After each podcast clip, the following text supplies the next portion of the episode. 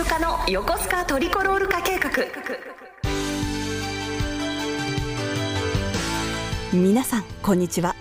ここからは横須賀市をホームタウンに構える横浜 F・ マリノスを全力応援するコーナー。笹ゆかの横須賀トリコロール化計画でお楽しみください。2023年より横須賀市栗浜に練習場をオープンした横浜 F・ マリノス。FM ブルー湘南をお聞きの皆さんにとって今までよりも身近な存在になったはずですがマリノスってどんなチームなの？サッカー観戦したことないけれどどうやって応援すればいいの？と悩まれている方も多いはず。そこで皆様にマリノスの魅力を知ってもらうべくサポーター目線からマリノスを楽しむポイントや最新情報をご紹介するのがこの番組。お相手はマリノス大好き佐々木由香です。この番組ではリスナーの皆様からのメッセージや質問ご感想を募集しております。FM ブルー湘南のホームページからメッセージフォームでお送りいただくかハッシュタグすべてカタカナでスーカー通りをつけてツイッター投稿をしてください。リアルタイム実況も大歓迎です。たくさんの感想でラジオからもネットからも横須賀と全国をトリコロールに染めましょう。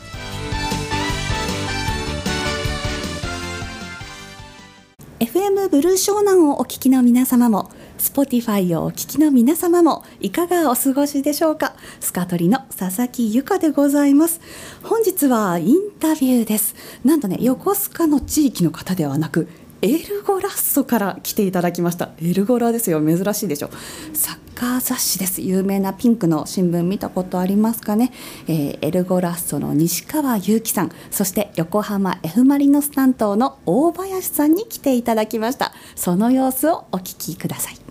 今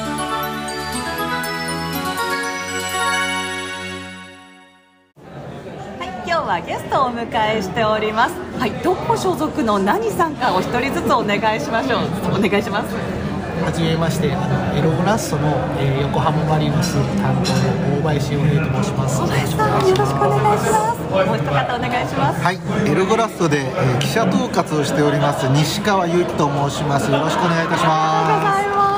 でねいつも横須賀関連のゆかりの方をお呼びしてたんですけれども今回サッカーに特化した方ということでお二人お招きしました。今日ねぜひお話ししたいご紹介したいものがあるということで来ていただいたんですよね、はい、最近何か発売されたそうです、ね、はい。あのー、我々エルゴラストと言いまして、はい、サッカー専門新聞2004年からえに創刊してでもう間もなく来年で20周年になるんですが、えーと、もうもちろん横浜 F・ マリノスの創刊当時からずっとですね追いかけて取材をしてで記事化させていただいています。で、えーと、ずっとあの月水金と週に3日間発売する、えーと、専門新聞として発行させていただいていました。でこの、まあ、ご時世いろいろちょっとデジタル化も進む中で今年の6月以降はですね今あのデジタル版電子版に完全移行しましてただまあずっとあの月水金という形で発行しています、はい、変わりましたよね。そうなんですよね、でただやっぱり紙のユーザーの方も根強くいらっしゃるということでこの夏からですね、まあ、エログラス毎月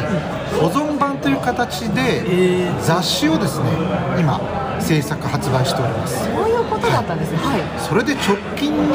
特集号が横浜 F・ マリノス号ということです、はい、というわけで目の前にそのマリノス号があるんですけれども力強い写真ですね。なんかさすがエルゴラなんかタイトルが良い。ありがとうございます。あの大林担当記者のもう渾身の記事がたくさん掲載されております、大林さん渾身の記事ですって。これまで書かれてきた記事が、ね、なかなかあのその電子版になって、まあ、やっぱり紙は紙の良さがあったのでめくる楽しみとかねあるんですよね。でまあもちろん電子版が悪いわけではなくて、まあ、紙の良さがあったのでちょっと自社的には一末の寂しさはあったんですけれども、まあ、やっぱりこういうふうに自分が書いたものがやっぱりそのリアルな紙媒体として出るっていうのはやっぱり、えー、記者としても嬉しいところ形に残るってすごく嬉しいですよね。間違いないです。でこれ今までのこの半年間のマリノスの戦いをまとめたものだと思うんですけれどもそれ以外にもずっと読んできた方はいらないわとかそういうことじゃなくてあのこれだけのインタビューあの書き下ろし記事もあるんですよね。そうですね。まあ、あのいろいろあるんですけど、まあ、まずやっぱりその読んでいただきたいのは、まあ、あの表紙にも載ってます。宮市亮選手あの新録のインタビューが、はい。えーこちらの GO だけにしか載ってないインタビューがあるのでそちらをぜひ読んでいただきたいですね。まあ、やっぱりその宮市選手、まあ、いろいろストーリーをお持ちで、まあもうねあのまあ、知らないんですね。知らないからちょっとお話しすると。あそうですね。そうですね。ちょっとちょっとだけ中身をちょい見せで。ちょっとやった。やっやっぱり彼、えー今年31今30歳になるんですけれども、まあ、あの高校卒業してから、えーイングランドの方に、えー移籍されまあ移籍っていうか加入されまして、でやっぱそれってすっごい珍しい経歴ででかなりそのフォーカスをされたりあのスポットライトを浴びたんですけれどもなかなかその彼はサッカーキャリアの中で怪我との戦いっていうのがやっぱ10年間繰り返し繰り返しあった中でやっぱり彼はいろいろその中でなんかなんていうかあの自問自答しながら多分戦ってきたっていうところでで、えー、と21年の夏に、えー初めて日本のクラブに、えー所属したのがマリノスだった。ででそこからもなかなかその最初からうまくいったわけではなくて、まあ、去年の22年になってあの試合に結構出場できるようになったさなか、まあ、日本代表にも選ばれてそこで選ばれたのは良かったんですけど、まあ、そこでまた大怪我を負ってしまって。で、まあ、そこからリハビリの日々が始まりそして今年のちょっと話が飛ぶんですけども6月にあの復活をして劇的なあの決勝点を柏戦で決めるっていう復活をしたっていうそういうストーリーがあるっていうところを、まあ、このインタビューの中でそれぞれそのタイミングタイミングでどういった思いがあるのかっていうことをあの丁寧に語っていただいているのでぜひ読んでいただきたい企画になっております。はいありがとうございます。お怪我された時すっごく心配したんですけれども、あの時日韓戦だったあの代表戦だったということもあって、マリノスサポーターだけじゃなくて J リーグ全体のサポーターが宮市頑張れって無理するなっていうような言葉が飛び交ってたのすごく覚えてます。そういったこと伝わってるなっていうインタビューとかなんですかね。ありがとうございます。まあ、あの僕は聞いてるだけであのやっぱり宮市君の言葉一つ一つに重みがあるのでぜひあの、まあ、テキストですけれども、まあ、あの読み取っていただければ。行間とかを読み取れたら、あの宮市選手ってすごく爽やかでであの前にねこの番組で「ザ・デイっていうマリノスに密着してる YouTube を紹介したんですけれどもなんだろう社会人でもすごく素敵な方こんな人が後輩にいても先輩にいても東京にいてもいいなっていうぐらいの人柄ですよね。そういうお人柄も出てる感じですよね。やっぱりそうなんですよ。素晴らしい人間性を持っててしかも男前かつ身長も1 8 0センチオーバー かつサッカーもうまい。やっぱりなんていうか彼をパッと見彼のことをすごいな羨ましいなっていうふうに思いがちなんだけれどもでもやっぱり彼は多分人生で多分ものすごくなんていうかな言葉で言う簡単には言い表せないほど多分苦労いろんな辛い思いをしてきてるっていうところにまあいろんなビジュアルも彼の持ってるストーリーも含めてあのいろんな方が共感を覚えてだからマリノスのサポーターにもナンバーワン人気な選プレイヤーなんですよね。はい間違いないです本当にどの選手も人気だけれど彼は本当に応援したくなりますよねそうですね。へー今日横須賀取材されたそうなんですけれども、はいはなんか言える範囲で何か 最新のそうですね。話とかあります？ね。聞ね。まああの多分このえっと放送がある時にはもうすべてあのあの終わってることなんで、先立ちしときますと、まあ冒頭15分の練習公開だったので、まあそこまであのいろいろな情報を得られたわけではありません。ただあのボール回しで22人フィールドプレーヤーがあの練習に出てました。ゴールキーパーを除いて22人。で、えっと、12人のグループとフィールドプレーヤー10人のグループでボール回しをされてて10人のグループがおそらく明日、えー10 9月15日の鳥栖戦の選抜メンバーだと思われるメンバーでボール回しをししてたっていうのが多分一番のトピックスじゃないですか。ありがとうございます。本日ね9月14日にこれ収録してるんですけれども明日の試合前に向けて大きな嬉しいニュースかなと思ってますまあ、ここで言うと、まあ、水沼宏太選手が、えーっと4か月半ぶりについに。おそらく先発をするのではないか。楽しみ。かもしれないですけれども、水沼選手といえば元鳥栖にもいらっしゃったことがあるのでかなり期待大ですね。古巣戦ですね、そうです。ねもう一つ言うと、えーマリノスの、えーアカデミー出身の山根陸選手が、えーこれまで、えーと右サイドバックでは先発があったんですけど、明日もしかしたら初めてボランチのリーグ戦初先発があるかもしれない。これは期待大ですね。はい、ちょっとテこ入れですね。そうですね。トイレ間違い流れを変えるっていう意味で。そうですね。は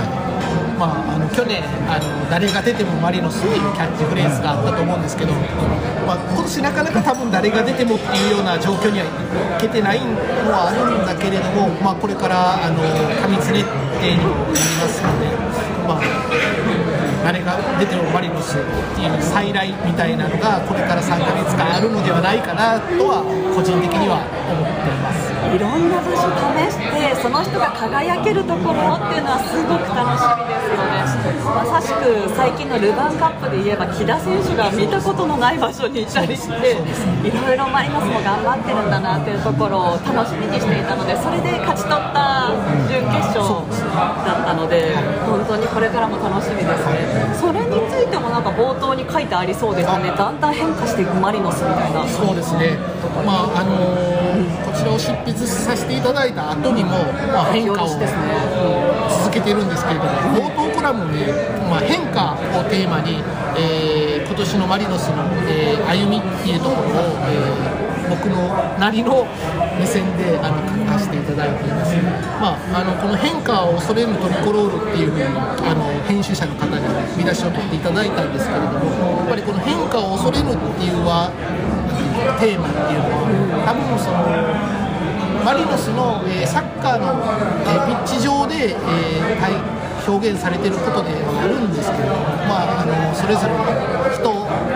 常生活を送る上であの役に立つ、えーなんていうのかな考え方であったり思想なのかなっていうところもあって、まあ、そういう視点もちょっと含めてあの冒頭クラムをあの書かせていただいてるんで、まあ、よければあのご承読いただいていると。いいですね、はい。なんかピッチの中だけじゃなくて自分たちにも置き換えられる。そうです。それこそ最近私映画の「バービー」を見たんですけれども、あの不変なことだけじゃなくて変わっていくことも素敵なことなんだよっていうメッセージがあったのでちょっとエルゴラに通じるかなって思いまあーありがとうございます。ありがとうございます確かにね変化と普遍とねその両輪が大事ですよね。確かに。ね、やっぱりそこで伝統であったり普遍であったりやっぱりそういうところも大事にしないといけないしもう一つやっぱり変化を恐れない姿勢っていうのもやっぱり大事だっていうまあサッカーだけじゃなくてまあ多分何事にも通じる姿勢なのかなとは思います。大林さんは栗浜の練習場に毎週ほぼ行かれてるのかなと思うんですけれども、横須賀とか三浦半島でおすすめのスポットやお店とかってあります？そうですね、まあ、まあ、皆さんね、ご存知だと思いますけど、僕、初めてあのマリノスの練習場ができて、あの栗浜にお伺いさせていただいたんです、それまで行ったことがなかったただやっぱり今、あの週に1、2回は行かせていただいてるので、まあ、お昼ご飯は食べさせていただいてるので、まあ、定番かもしれませんが、まあ、久子寿司さん。久子寿司さん、マリノスのポスターも貼ってあるんですよね、私も行ったことあります、タッチパネルでね、お寿司選べたりして、美味しいですよ三浦、マグロとか有名なのマグロそうですよね。そうなんです、新鮮なお魚、少しずつ食べられるのがいいですよね、清潔な。あといろいろあのあるんですけど、18番、18番ですか、中華の、はいはいはいはいはい、とごめんなさい、すいません、僕が、Google とかに載ってるから、あの駅前にある